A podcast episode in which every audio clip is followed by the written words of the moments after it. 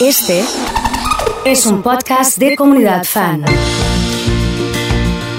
A diferencia de otro momento cuando teníamos a Joaquín Sabina, hoy dijimos, mira el día que tenemos. Mira el día que tenemos. Está Rodri, Rodrigo Salvador Hipóliti con nosotros. ¿Cómo estamos? Es mucho.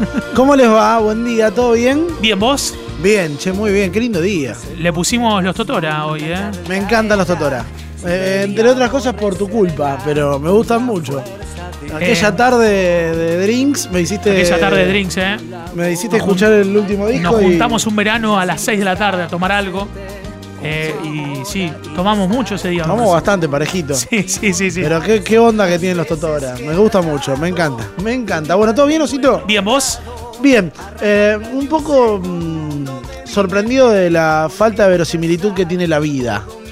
¿Por La qué? vida inverosímil. ¿Por qué? Claro.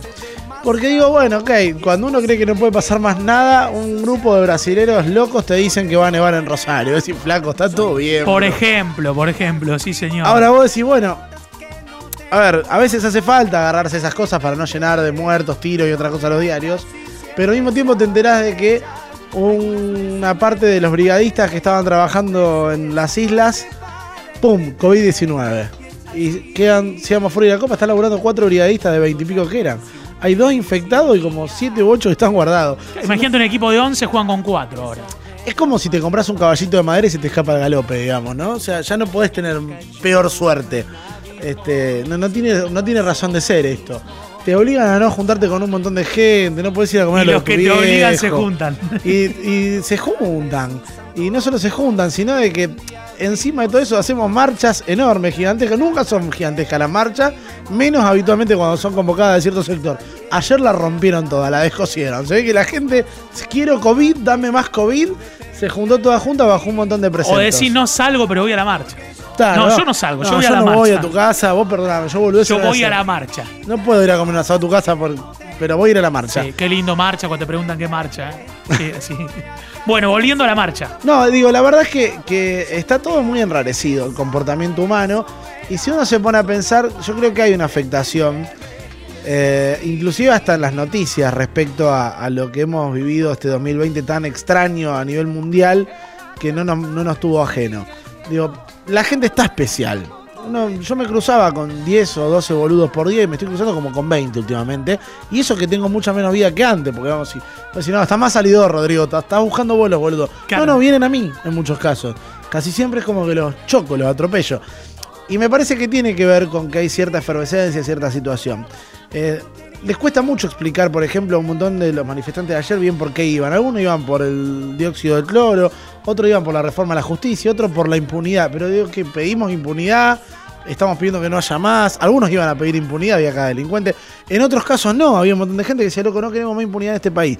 No querés impunidad en este país hasta que te toca a vos estar del otro lado del banquillo. Cuando vos sos el la cagada y sos vos el que coimea al zorro, o sos vos el que tiene ahí un juicio por alimento y quiere sacarla más barata, te encanta la impunidad. Porque el argentino tiene esa doble moral. De que si puede vender sin IVA, vende sin IVA, pero cómo le molesta cuando el otro chorea. ¿Y vos qué estás haciendo? Estás choreando. Y pero el sistema asfixia. Bueno, esas contradicciones que, que son extrañas porque vivimos en el país con más psicólogos del mundo. No deberíamos tener No tantas. tenía ese dato. Sí, Mirá. eh, por algo será, digo, ¿no? Es extraño. Uno pensaría que puede ser Francia, no es Argentina el país con, con más psicólogos del mundo. Y la verdad es que uno tendría que tender a pensar, bueno, una sociedad más ordenada, con menos contradicciones. El ser humano en sí mismo es contradictorio. Y además de todo eso, suele tener mala suerte. ¿eh? Te prenden fuego la isla, vos mandás a los brigadistas, te agarran COVID, ponés los médicos, te van a apagar el fuego a la isla. Digamos, te tenés que aislar y hacer manifestaciones masivas. Igual es la metáfora del señor que va con 10 cajas y puede llevar 5. Entonces, cuando se puso 9 va bien, se pone la 10, se le caen 2, se agacha a buscar 2, se le caen otras 2 y vuelve. Y estamos siempre en esa también, ¿no? La verdad que es raro. Siempre faltan 5 por el peso. Eh, y no se entiende bien por qué. Hay cosas que están bien, hay cosas que están mal. Yo creo que la gente no está bien.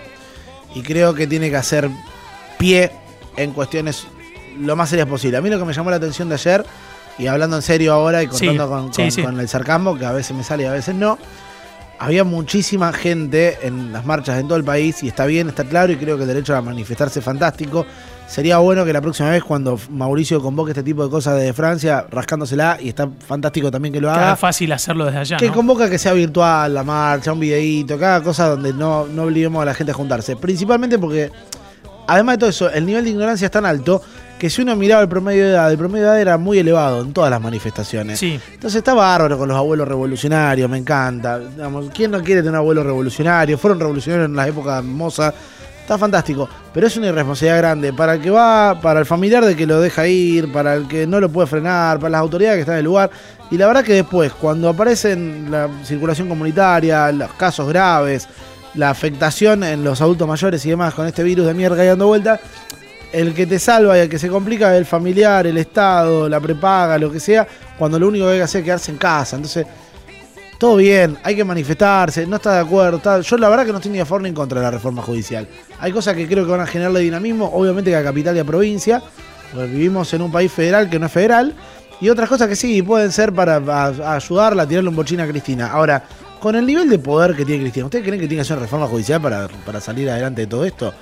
¿Alguien conoce a, al- a algún dirigente político de alto rango que haya ido en Cana? Ni el turco estuvo en Cana. Hizo volar una fábrica de armas. Y no estuvo en Cana, es senador. O sea, dejémonos de joder. Macri no va a ir en Cana, Cristina no va a ir en Cana, nadie va en Cana.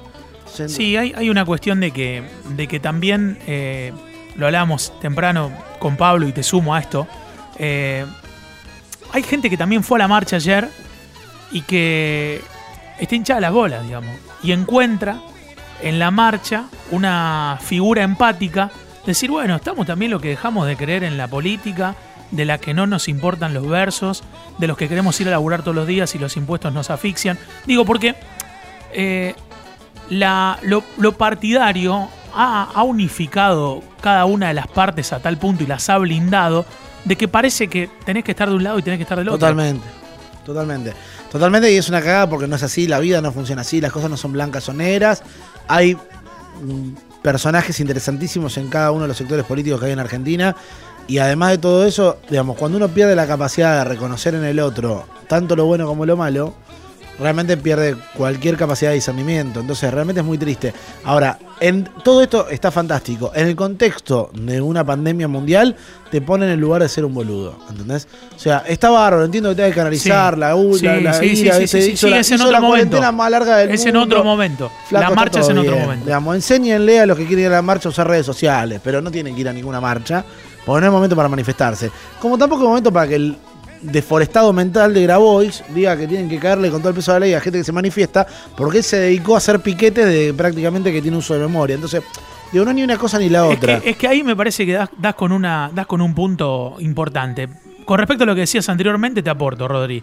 Eh, uno cuando quiere crecer, una de las herramientas que puede llegar a cultivar es la pluralidad de voces. Totalmente. Y en esa pluralidad de voces nos permite abrir la cabeza. Pues si yo leo siempre lo mismo, pienso siempre lo mismo, me rodeo de lo mismo, siempre me voy a quedar estancado en mi manera de pensar. Entonces, encuentro en el otro otra manera de pensar que quizás puede llegar a, influ- a influir en mi crecimiento y en mi apertura.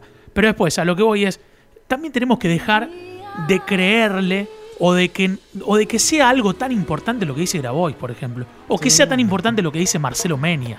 Totalmente. O sea, porque no, le, no representan a Igual nadie. cocina rico. eso. Ah, cocina de puta madre, Marcelo. Es una lástima que no siga cocinando, porque esa parte le sale fantástica, digamos. Una- un as en la cocina. Me encanta su Si programa. te querés divertir, lee los comentarios del Twitter que subió la foto que Sí, sí, lo vi. fueron muy originales muchos. ¿eh? Claro, sí, sí. Eh, Por eso, creo que hay que ser responsable, entender que el mundo no son esos 4 o 5 metros cuadrados de zona de confort que uno tiene. Entender, ahora lo que yo saco como criticable es que, flaco, si hay pandemia, cuídate y encerrate lo máximo posible, porque si no, los que hacemos un esfuerzo lo hacemos al pedo. Y es por todos, digamos, ¿no? Y esa parte no distingue banderas políticas y nada. Cuando se habla de salud y se habla de, de integridad, va mucho más allá de cualquier posición respecto a todo eso. eh, llegaste justo para que te presente, ya que te gustan los Totora. A ver.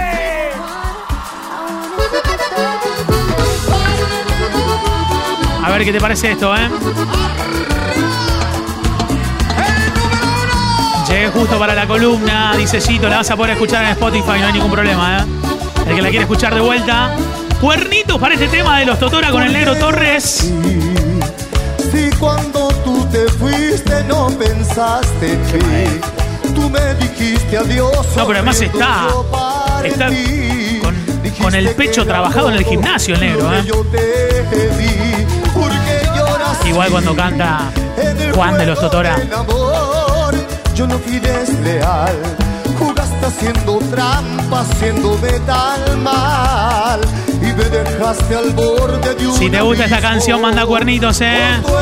Vamos, Chito, vamos, Pia, vamos, Nico, vamos, Martín. pidiéndome volver de cualquier forma. Vamos, Meli, vamos, Mel.